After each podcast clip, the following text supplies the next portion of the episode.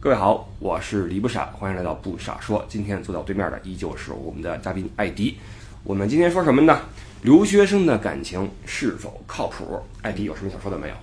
稍许有那么点儿不靠谱。嗯啊，就我来看，呃，说的还挺客气的哎，因为听我们这节目的呀，有很多留学生啊。但是我的观点这次很明确，就是很不靠谱啊。这次咱俩这个比较的一致啊，没有什么好好争辩的。但是呢，可以来聊聊为什么咱们觉得不靠谱，因为咱们都是过来人啊哎。你肯定谈过一些留学生的感情。是的啊，呃我就更别说了啊，都有一些经历。你比如说，呃，这个异地，对吧？对一说留学生的感情，就跟异地就得有沾点边儿。对这是为什么呢？呃，因为很多去国外这个上学的，可能在国内啊，从这个高中或者大学，嗯啊，已经有了这个感情基础的另一半儿，有了苗头啊，但是不一定啊，两人报去的这个学校，嗯然后这个国家都是一致的，啊，所以造成这种这种这种情况，或者说在在国内的这个呃另一半已经工作了啊啊，都会有这种情况。对，因为出国这个决定毕竟还是个大事儿，嗯，难免棒打鸳鸯。你比如说这个两个人大一开始就认识了，那，学生会主席啊，文艺骨干哎，对吧？这个处挺好。结果突然一个人说我要去美利坚啊，实现我的梦想；另外一个说我爱我的祖国。当然这事儿不冲突啊，对观念不冲突，但是行为上可能觉得哟，这一下当机地球另一半去了。你要是说你去个缅甸还行啊，没 去个泰国，啊 没什么时差。哎，对了，你去美国，这俩人就凑不上了嗯，这是一个问题。所以这异地恋，呃，很多人会觉得不是很很很靠谱。对你刚才说了一点，就是时差这一点，嗯确实打败了很多人。嗯，呃，因为这个，我觉得在同一时区内，然后这个经过同样的太阳和月亮，我觉得是没有问题的。啊，但是你这个日夜颠倒，然后你要想这个时间，找中间这个节点，哎来去沟通啊，来去来再来去继续保持这段关系，你就明白什么是月亮代表我的心了啊对你看看那边的月亮，就看见我了。是这样。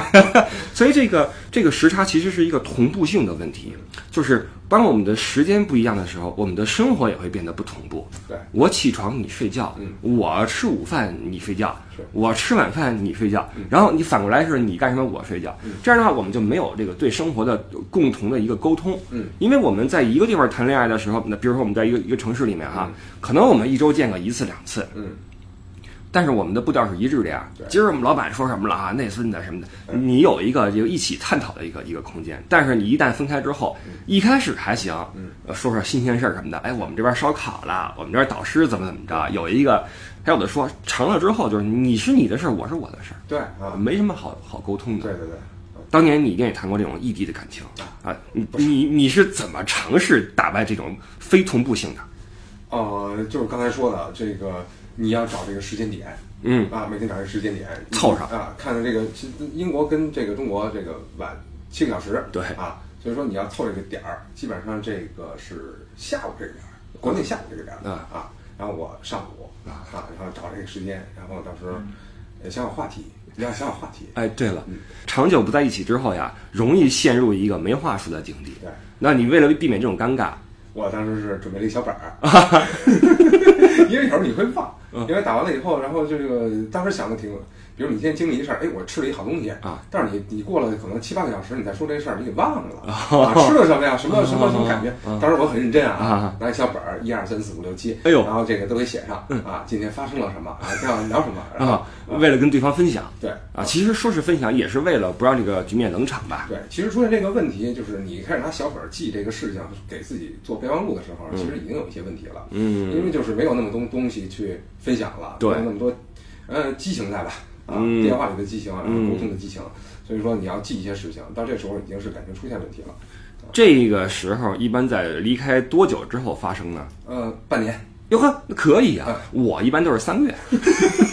因为我觉得三个月是一坎儿嗯，不论是俩人在一起之后决定是正式的往后走呀，嗯还是说就算了，嗯还是说分开之后三个月之后我们是继续啊，还是说算了？我觉得三个月都是个节点，嗯所以对我来说，过了三个月之后，如果你俩还能适应这种状态的话，就还行。但大部分人可能熬不过这三个月。就像你说的，你是这个计划题，哎，我是灌鸡汤。哦，啊，因为这个当时也是年少，嗯，面对一个异地恋情，好家伙，八千公里之外，一年见一次，这怎么玩呢？然后就你得你得灌输一些这个励志东西给我们啊，啊，我们要怎么怎么样哈？如何坚守这个感情也好，如何面对困难也好啊，给对方灌输，其实是说给自己听的啊啊，灌了半天是这样。啊，对，结果堡垒从内部被攻破了。我这边先扯了。对这个，总之吧，从这些窘态里面能看出来哈，还是比较费劲的。我记得有一次你跟人视频聊天儿，嗯然后因为你特别累，然后对方还在兴头上嗯，结果你说着说着你睡着了，你记得吧？好像是有这么一次，对，就躺床上一边一边就就是休息状态嘛，一对边聊天啊，想放松一下，结果太放松了，过去了啊。对，不过好在睡得比较短，我记得，然后啊对方都没有发觉。对，这是异地的一个一个问题嗯。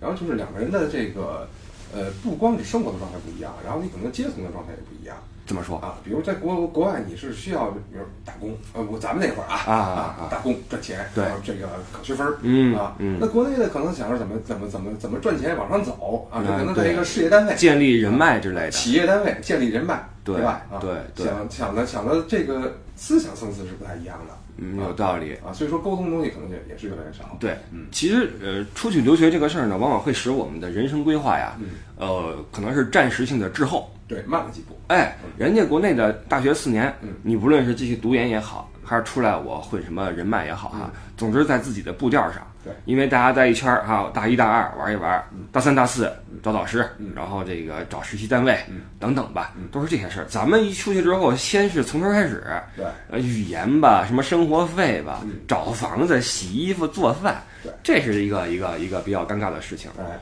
所以就会显得好像我们在晃悠一样。是，因为咱们其实也在面临一些人生的一些呃，你说选择也好，或者什么也好啊，嗯。也不容易。嗯，但是这种不容易谁能理解呢？我觉得可能在国内的他可能不是很能理解。对，说起来是能理解，但他理解不了你这种感触啊。对包括他在国内啊，为了这个职场嗯啊，为了这个呃或者其他的方面嗯啊的一些拼搏，那一些一些奋斗，你说起来你也不太理解。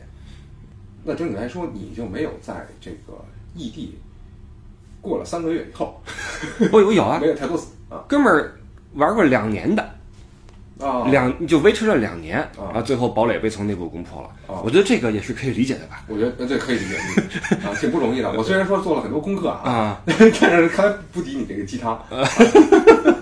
对，因为那个年代啊还比较年轻这，鸡汤管用，嗯现在没用了。没有，现在谁还听你这东西啊？现在一般这个各个方面的鸡汤都灌输过来。比如说你一听这节目，今天听在国外别谈这种事儿对别谈这种事儿啊。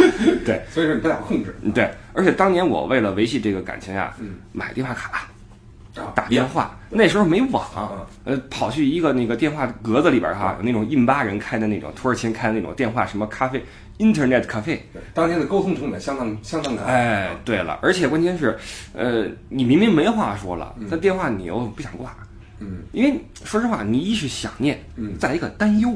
对，国内的生活那么缤纷多彩，很多人会觉得，呃，你们在国外的留学生什么的，有一个误区啊，嗯就是网上经常会有一些 loser 说啊，嗯留学生出去不都是花天酒地吗？嗯女生不都是傍老外吗？嗯男生不都是刷盘子吗？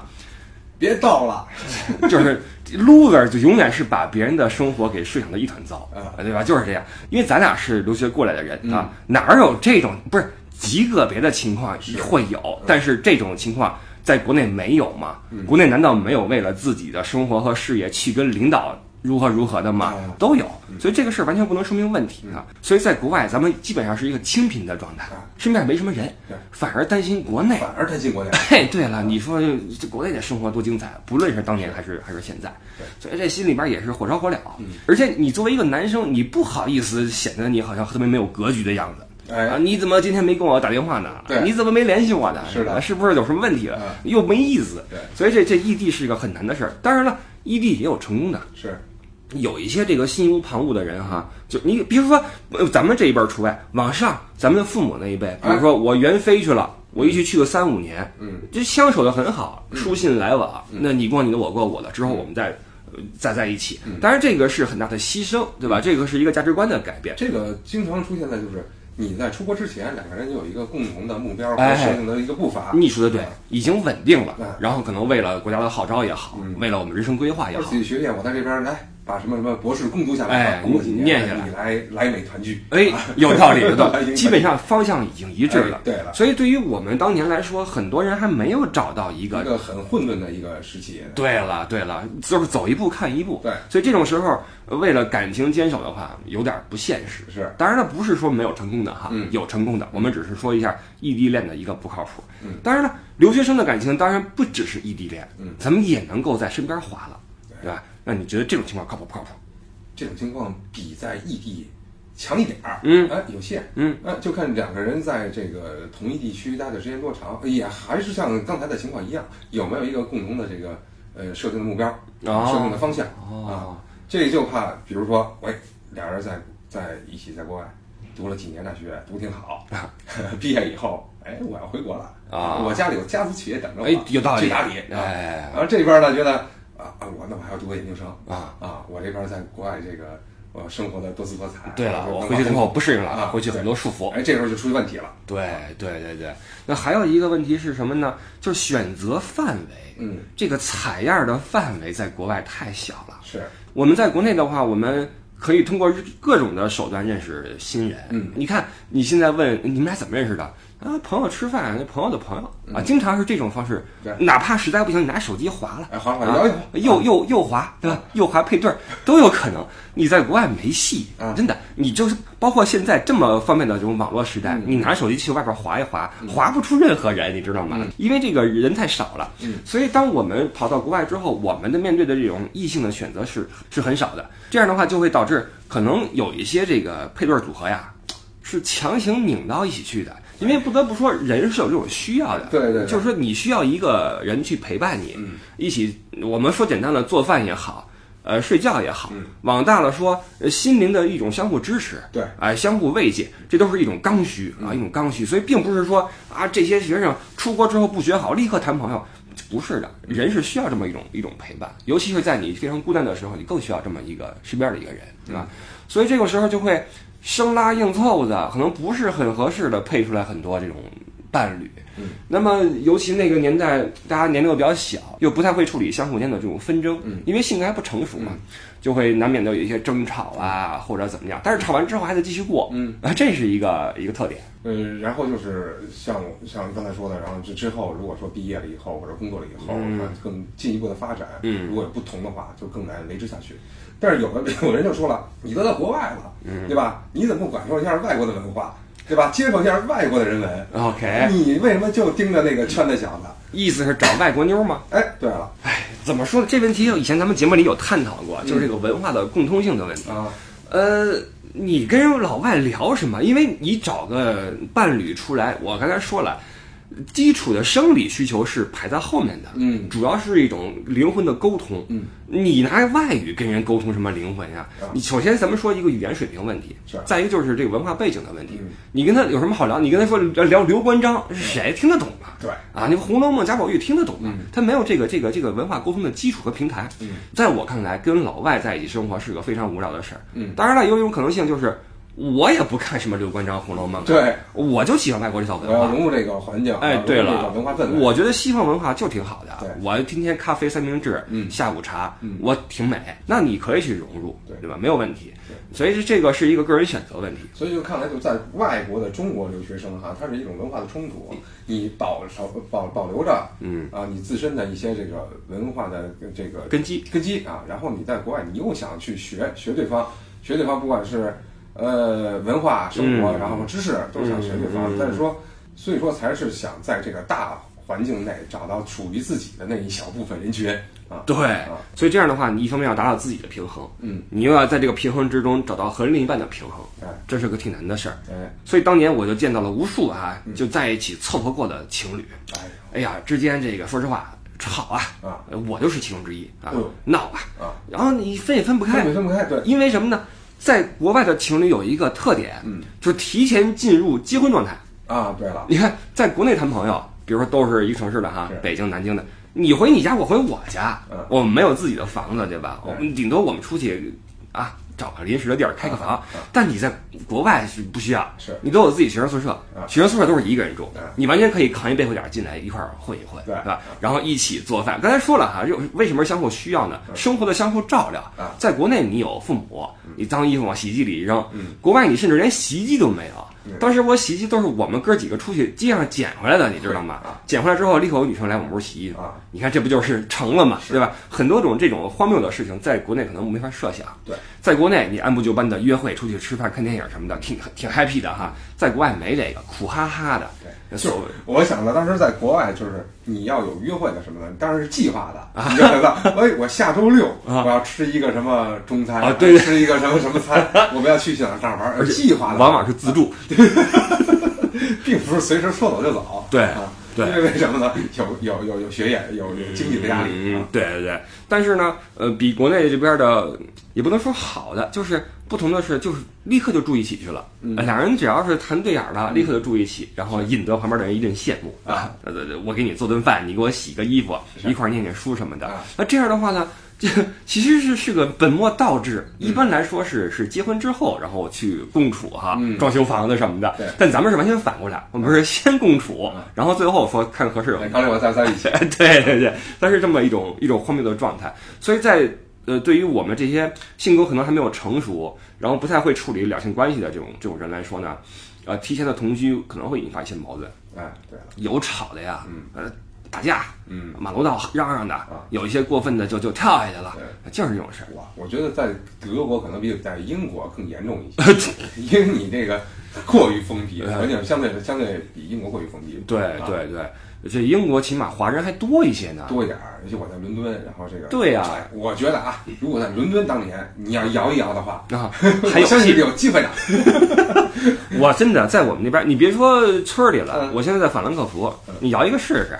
嗯呃真的简直了，就就就就是笑话，你知道吗？嗯就是笑话，所以这个没法弄。聊了三个月，一直这仨人，对，就上下还摇呢，上下而且关键是什么呢？还相互看不上呢，你知道吗？还凑不到一起去，你知道吗？所以这个是个问题。包括在国外也是，你像现在我在国外，呃，当然这就跟留学生没关系了啊。你比如说从事的行业不一样，一个是从事什么金融的，嗯另外一个是做生意的。嗯哎，你别说圈子不一样，相互的这个生活方式也也不同，嗯。所以也很难混到一起去。啊所以这个就算不是异地啊，在同地去谈，往往也会有这样的问题，就是你你选出来这个，我们说这个你想种棵好树出来，你苗儿得好，对，你这选苗的机制就有问题，选出来就是歪的嗯，那你开出来这个果实它也不会太过于饱满。嗯，当然了，也有例外啊，也有好的。哎，你说这个，我想起当年一个好玩的事儿来嗯，就是很多人啊会把异地和同地呀、结合在一起。哎呦，就说我出来的时候我是异地恋，挂着一个在国内啊对吧？然后这边我是遇到一个，哎，哎可能还 还行还，不错呢。哎，对，能凑合过嗯。你要说真喜欢，我喜欢国内那个啊，但是说身边这个远水解不了近渴，对吧？我得先跟这个过着啊。于是就有一个荒谬的状态啊，就是呃，他得同时兼顾两边，两边儿，哎，因为他内心是矛盾的呀。我不知道国内那怎么样，哎，对了，我也不知道我能撑多久，是但这边我又憋不住了，我得有给我做饭的、洗衣服的，对吧？我我们把这个事儿其实是这样啊，就是我是主张什么呢？我们理解人性中的软弱的部分，嗯，要不要轻易的去给人扣帽子去？对，就是喷子喜欢给人扣帽子啊，，就是脚踏轮船，哎，一旦你有一点是不对的嗯，有违什么常规的，我喷死你！对他不去考虑客观的这种这种现实的这种这种存在嗯啊。其实我是更倾向于理解人性中的每一个弱点。嗯，所以我觉得，当然这一说就想为自己开脱，不是不是我啊，不是我，这个就会有这种情况，就国内标一个，这边还慢慢的呀，可能身边这个你瞒不住。哎，对，国内那个你好说，哎，我今天导师找我开会什么的哈，我这比较忙，我昨儿打工去了。国内那不知道你在干什么，当然了，你也不知道他在干什么啊，可能你俩是互相瞒啊，无间道。但是你你身边这个可能你瞒不住，瞒不住，无非两个结果，一是跟你撕，你把国内那给我断了，嗯怎么回事儿？或者抢过你的手机，我跟他现在过得很好，不来打扰我们啊，这种事儿发生过，你这狗血恋情是吧？狗血这这种事儿发生过，或者就是他默认了。哎，哎，就是你在国内那有那么一个，我理解，你们俩可能高中就在一起了，啊，好几年，三四年、四五年了，父母都见过啊，然后现在你们两个不在一块儿，然后我想跟你在一起，嚯，这水平高，哎啊，你看，比如说我，你要说论什么呃条件，比国内那个可能不行啊，我们家出身也一般，我长得也一般，但是我烧的一手好菜，哎，我不信给你烧不过来。我洗的一手好衣服，我修的一手好电脑，我说的一口好段子，怎么着？咱们在这还有四年呢，我不信熬不过你，你知道吗？所以这种情况就会发生。我就见过这么一个，就是呃一个哥们儿啊，一哥们儿他在德国，这国内有一个谈了好久的，感情不错，然后呢身边有一个这个条件一般的，这一般这个呀，其实在他出国之前就认识了。哦，这哥们儿正眼都没看过一眼这姑娘啊，因为他条件实在是差太远了，不论是所来自的城市也好，所处的这个社会的这种，哎，不说阶层了吧，啊，这种东西也好啊，根本就不是一码事儿，嗯，根本就出国前根本就没有正眼看过那那那姐们儿，出国之后没几天，好了，好了，实在憋不住了，实在憋不住了，好了，但是国内那个也没断啊，然后就我们会有暑假，嗯，暑假会回国，是吧？然后这哥们儿回国之后，那个啊，国内那个就来看他。结果这身边这个也去了，你知道吗？俩人同处一室啊，同处一室，很尴尬，谁也不说话，就这么看着对方。你说这是很奇怪的一种一种一种现象。当然这个比较极端啊，这例子比较极端，但也真实发生过。最后结果是如何了呢？我真不知道啊，后来就没有联系了啊。你猜结果会怎么样？我猜的结果，嗯，德国这姑娘就把他给收了。啊，你的意思是，不论回去没回去，因为咱们刚才已经分析了，就两地的熬不住，对，熬不住，对对对对对对，所以还是柴米油盐是生活的基本，平平淡淡才是真，是啊。但是我比你想的更恶劣一些。啊，我觉得可能俩人最后都没成。啊，哎，因为在国外，我们刚才说了，你选苗有问题，你人生是一个很漫长的过程，那如果你为了饭，为了相互的安慰和一个人在一起之后，那一旦之后你在社会上开始独立，开始有自己的思想之后，你会发现，这人可能你不是你想要的。嗯，对，你是出于一些啊迫不得已的事情跟他在一起。当然了，感情也很深厚，因为这俩是革命感情，对，革命友谊，对吧？并不是说你你嫌弃他或怎么样，但是你会发现。可能会有更适合你的人突然出现了，嗯，这时候是更大的折磨。其实，嗯，因为人心都是肉长的，并不是说我们和一个人可能没那么喜欢的人过了四年之后我们就说分就分，也不是。嗯，就跟当年很多知青下乡，嗯，对，是在那个村儿里边可能跟当地人好了，嗯，那你说你是回不回城？嗯，城里边的怎么办？嗯，你的人生怎么去规划？你是就留下不走了，还是怎么样？嗯，这是一个挺痛苦的一个事情。对对，所以留学生的感情是不是靠谱啊？我是觉得。大部分情况下容易不靠谱，对，哎，这个事儿，呃，包括很多人会问啊，这个听你节目这么久了，异地恋你支持不支持？我当然不支持。不支持。当然，你在国外这种小范围的圈子里边的感情，我支持不支持？反正能过就过吧，对吧？过，对。哎，反正尽量把这日子往好的过。说不能，说不定也能找到你的真命天子。有啊，有有有，身边也不乏这样的例子啊。其实咱们这个这么多年也什么都见过啊，这各种例子在里面。只不过咱们说一个客观的一个大概率啊，对。所以今天这个话题啊，留学生的感情是不是靠谱？答案。也留给大家去讨论。行，我差点说不靠谱，这么说也不太好啊，不太好。反正我们的经理是都不靠谱，已经都抖了完了。可能是咱们人品的原因啊，咱们自己不太靠谱，可能是啊。还是希望各位找到自己合适的另一半啊，长相厮守啊，这个什么这个那个的啊。好，感谢收听今天的不傻说，我是李不傻，对面是我们熟悉的艾迪，我们下期再继续说。哎，再见。哦，拜拜。